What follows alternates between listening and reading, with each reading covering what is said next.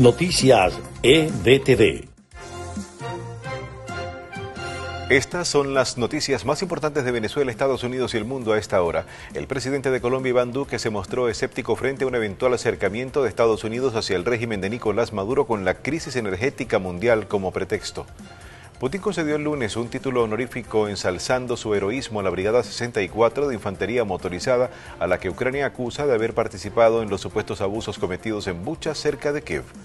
El número de niños fallecidos en Ucrania desde que los rusos invadieron el país alcanzó la cifra de 205, según datos publicados este lunes por la oficina del fiscal general ucraniano en su cuenta de Telegram. Estas fueron las noticias más importantes de Venezuela, Estados Unidos y el mundo a esta hora.